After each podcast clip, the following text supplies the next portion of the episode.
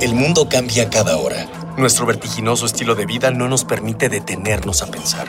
Compramos, rentamos, vendemos, consumimos. Todo lo que hacemos o dejamos de hacer tiene consecuencias para el mundo. ¿Cómo enfrentar los grandes retos de nuestra época? ¿Cómo reducir nuestro impacto en el ambiente?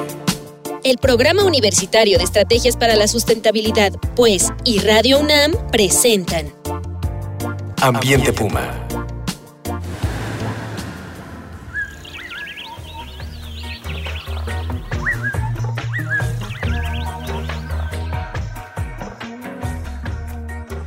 Hola, qué gusto saludarlos. Soy Marjorie González y a nombre de Mireya Imas, directora del Programa Universitario de Estrategias para la Sustentabilidad de la UNAM, les doy la más cordial bienvenida a este su espacio Ambiente Puma. Voces, ideas y acciones sustentables.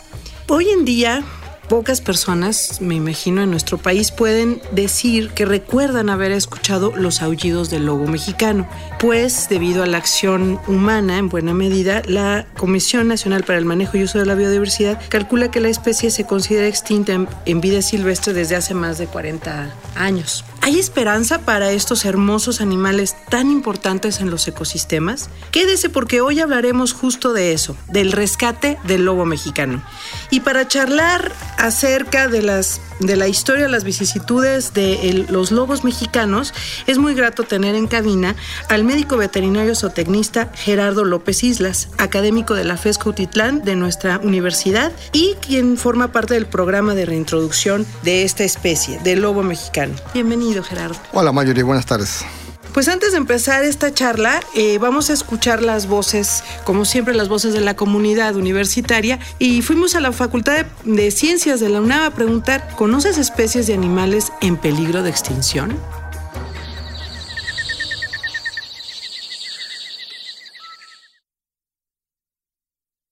¿Conoces especies de animales mexicanos en peligro de extinción? Pues no sé si el lobo mexicano ya se haya extinto. Está también la vaquita marina, el venado cola blanca, creo que ya se extinguió. Jaguar, pues básicamente todo lo que está en Chiapas. ¿Conoces especies de animales mexicanos en peligro de extinción? Eh, sí, el jaguar. Eh, no sé qué otro más podría decirte. ¿Conoces especies de animales mexicanos en peligro de extinción? Sí, el ajolote y el lobo mexicano. ¿Conoces especies de animales mexicanos en peligro de extinción? Sí, bueno, por ejemplo, sé de muchas especies de, loros y de pericos, que la mayoría están en peligro de extinción. Eh, igual, bueno, el lobo mexicano, eh, me parece que el teporingo, y bueno, diversas especies de, de, aves o de reptiles, igual creo que, por ejemplo, unos que se llaman abronias también están en peligro.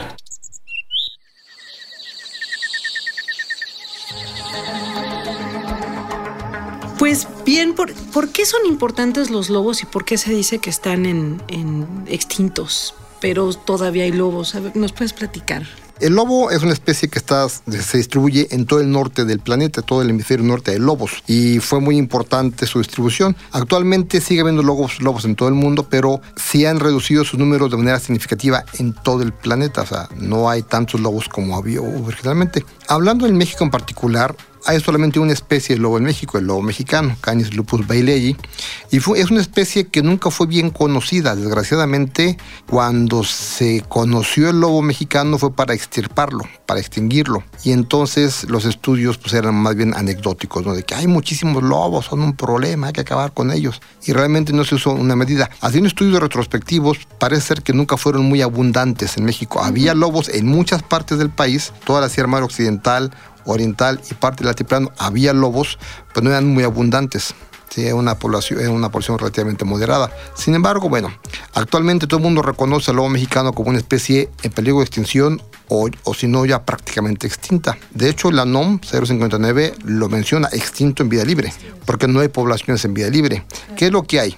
Hay un programa de recuperación que se basa en la cría en cautiverio, tanto en México como en Estados Unidos, y ha ha habido recientemente liberaciones en Arizona, Nuevo México y actualmente en México también de algunos individuos que se están empezando a adaptar otra vez al medio ambiente. Entonces sí hay lobos libres, pero son muy pocos y Y son producto de esta y reintroducción. son resultado de este manejo humano, de un esfuerzo de recuperación. Entonces, para efectos prácticos, sigue siendo una población extinta. Y, y entonces no teníamos bien idea de cuál era la población base, ¿no? O sea, no se conocían realmente sus números, nunca se, nunca se estudió para conocerlo, entonces lo que se sabe es muy poco, pero se puede calcular en base al ecosistema cuántos lobos podrían mantenerse en México de manera sustentable, o sea, se puede calcular aproximadamente cuántos podía hacer en las diferentes regiones. Lo importante es que es una población que prácticamente desapareció y que solamente gracias a un esfuerzo humano muy, muy intenso se ha logrado mantener en esa línea, en la tablita entre que está extinta y no está extinta, porque hay un programa de recuperación, pero las poblaciones aún no se alcanzan las que se planearon. ¿Y por qué desapareció? Mira, el lobo mexicano convivió muy bien con los nativos americanos. Sí. Eh, Era parte además de la cosmovisión, ¿no? De los nativos Definitivamente. No se sabía mucho sobre esto, pero recientemente investigadores del Instituto de Antropología e Historia de México han descubierto que había una relación muy intensa con los lobos. Antes se pensaba que cualquier cánido que encontraban era un coyote. Entonces, el coyote emplumado y, el- y realmente muchas de esas imágenes, si uno las ve, Corresponde a lobos. corresponden a lobos realmente. Y ya estudios más serios recientemente han desenterrado cráneos de, de lobos, de lobas y de híbridos de lobo y perro. Aparentemente en Teotihuacán había hacían ceremonias rituales y usaban híbridos de lobo con perro para poderlos manejar y hacer algunas ceremonias importantes, porque el lobo se consideraba un espíritu guerrero, diferente al del perro, que tenía otras virtudes. Entonces, para ciertas ceremonias tenían que tener sangre de lobo. Entonces, estudios muy interesantes eh, han demostrado que había manejo de, de ese tipo de cruzas. Y en el Templo Mayor, por ejemplo, hay un montón de restos de, de- de lobos, restos óseos, algunos muy importantes, muy, este, incluso hay una loba ornamentada este, como sacerdotisa. Y que esto dice que realmente había una gran relación entre los aztecas y otras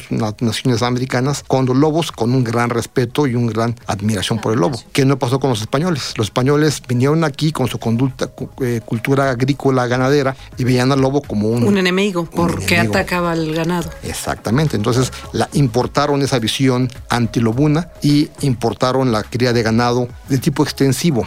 Los pastizales de la Sierra Madre Occidental eran pastizales muy ricos. Entonces ahí aprovecharon para criar ganado muy barato, de manera extensiva, y entonces el lobo aprovechó esa circunstancia y depredó. Uno leyendo la historia de la ganadería en México no encuentra ninguna, ningún libro que diga que era un problema realmente grave. O sea, no había evidencias eh, estadísticas, pero la, la- la- la idea, la anécdota, la visión de que un lobo mató un ganado, entonces como que había una idea de que los lobos eran muy peligrosos para el ganado. Y eso ocasionó ocasionó que el ganadero siempre combatiera al lobo. Pero esto se- esta visión se volvió política de gobierno, ¿no? Es muy grave eso. Definitivamente, hay que recordar que el, gana- el ganadero es economía y que la economía tiene mucha incidencia sobre la política. Y tenemos mucha influencia norteamericana. Sobre todo en, la- en el norte del país hay mucha influencia con los norteamericanos y hay mucho intercambio cultural. El combate contra lobos formal se estableció en Estados Unidos.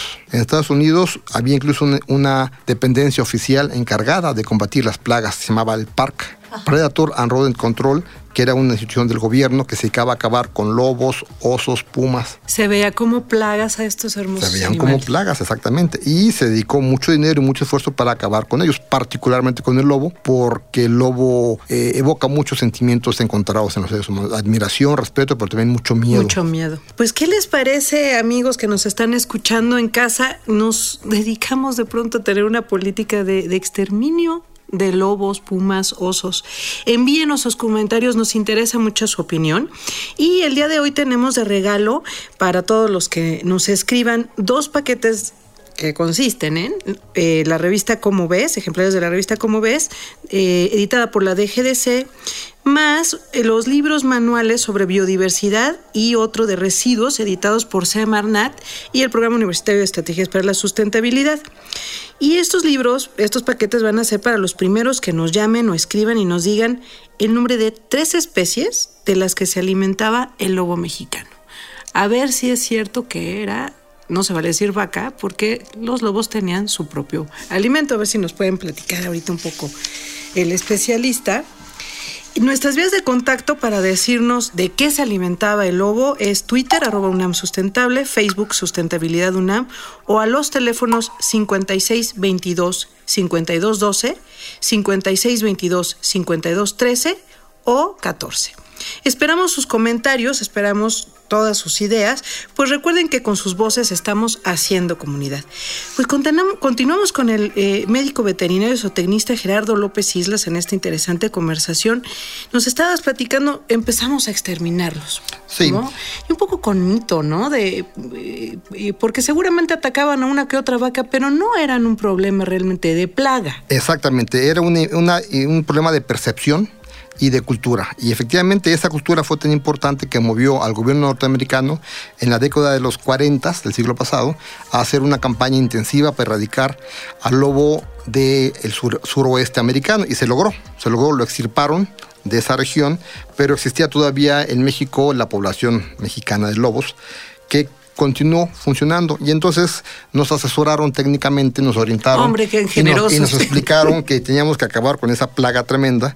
Y entonces la Secretaría de Agricultura y Ganadería, para promover la ganadería, y la Oficina Panamericana de la Salud, promovieron un programa de control de predadores, particularmente lobos, porque era un riesgo para el ganado, supuestamente, y porque era un peligro para la salud pública por la presencia de rabia. Pero no había datos. No, no había datos. Si no había datos de la población, menos teníamos datos de... Así es, se asumía, se asumía que era un peligro grave porque los lobos efectivamente son cánidos y pueden ser susceptibles a rabia, pero pues la evidencia histórica nos demuestra que no era cierto porque hace mucho tiempo que el lobo mexicano ya no es un problema y sigue habiendo rabia en la frontera y sigue habiendo una ganadería pobre en el país. Entonces, eh, pues no, no era así. Sin embargo, fue el motivo que se esgrimió y se hizo en la, en la década de los 50 un, un programa que constaba, constaba, en que el gobierno mexicano asesoraba a los ganaderos en el uso de ciertas trampas y particularmente en el uso de ciertos venenos. Se usó mucho el veneno 1080, el fluorocetato de sodio, que es un veneno diseñado específicamente para matar carnívoros. Uh -huh. Y eh, tiene sus indicaciones, tiene su forma de usarse. Sin embargo, en México, pues abusamos de él sobredosificamos las regiones y además de matar a muchos lobos, matamos a muchos osos, a muchas águilas, a muchos pumas, porque el veneno eh, mal usado pues tiene un impacto más grave en la cadena alimenticia. De tal manera que para los años 70 ya prácticamente no había lobos en México. El último dato que se publica fue un dato que generó un investigador que dijo que había aproximadamente 50 lobos en México en 1970 basado en una apreciación, pues no, no había un estudio de, de, fondo, pero sí el señor era un hombre de campo que conocía la región y dice, no, pues a ver como 50 lobos. Y ese dato quedó históricamente registrado. Y es el último dato que tenemos. Que tenemos, exactamente, de lobos en México. Y bueno, pues eso fue como el lobo desapareció del, de, de, del ecosistema. Sin embargo, pues ahí no se quedó la cosa. Sí. Eh, por otro lado, en la, en la otra parte del mundo cambió la actitud del mundo hacia los lobos y fue en 1976 que en Estados Unidos se publicó una ley que protegía las especies silvestres y entre ellos incluyeron al lobo mexicano. Bueno, incluyeron al lobo gris y a todas sus subespecies, por lo tanto cubría al lobo, mexicano, lobo mexicano, y eso exigía que el gobierno, la misma agencia gubernamental norteamericana que los extirpó, tuvo la obligación de recuperarlos hablando de ¿Qué justicia, de, la vida? de justicia divina, de justicia claro. divina. Entonces, estos mismos personajes en 76 fueron obligados a hacer un programa de recuperación de la especie que acaban de terminar hacía unas cuantas décadas. Si acabamos de extirparlo. Okay. Y ahora quieren que lo... Exactamente. Entonces, ¿qué pasó? Pues esa ley obligó al gobierno norteamericano y el gobierno norteamericano otra vez nos asesoró y nos invitó a que participamos. ¿Por qué? Porque la única reserva que había de lobos vivos era en México. En México. Y nos vas a platicar esta parte de la historia del lobo mexicano en el, siguiente capítulo, que es padrísima. Es, Perfecto. Y ahora, ¿cómo rescatamos, después del desastre que ya hicimos los seres humanos, ahora cómo rescatamos al lobo? Pues hemos llegado al final de, de, esta emisión, pero ya escucharon, viene la parte más emocionante, cómo vamos a recuperar el lobo, cómo estamos recuperando el lobo mexicano. Le agradezco mucho al MBZ Gerardo López Islas, integrante de este importantísimo programa de reintroducción del lobo, por habernos acompañado el día de hoy. Y de igual forma agradezco la presencia de Miguel Alvarado en los controles, en la producción, así como nuestro equipo de educación ambiental y comunicación, Dalia Ayala, Jorge Castellanos, Lucina Hernández, Brenda Garcilaso, Daniel Serna y Jorge Santos en la producción de, eh, de las entrevistas y los sondeos. Esto fue un programa de Radio UNAM y el Programa Universitario de Estrategias para la Sustentabilidad con apoyo de la Dirección General de Divulgación de la Ciencia. Los invito a que nos acompañen en la segunda parte de Recuperando al Lobo Mexicano. Recuerden, seguimos reuniendo ideas, voces y acciones sustentables aquí en Ambiente Puma. Hasta la próxima. Una pequeña acción. Un cambio de actitud. Nuevos hábitos. Y nuevas formas de entender y relacionarnos con el mundo. Paso a paso. Aportamos un granito de arena. Para construirnos un futuro. El Programa Universitario de Estrategias para la Sustentabilidad, pues, y Radio UNAM presentaron Ambiente Puma.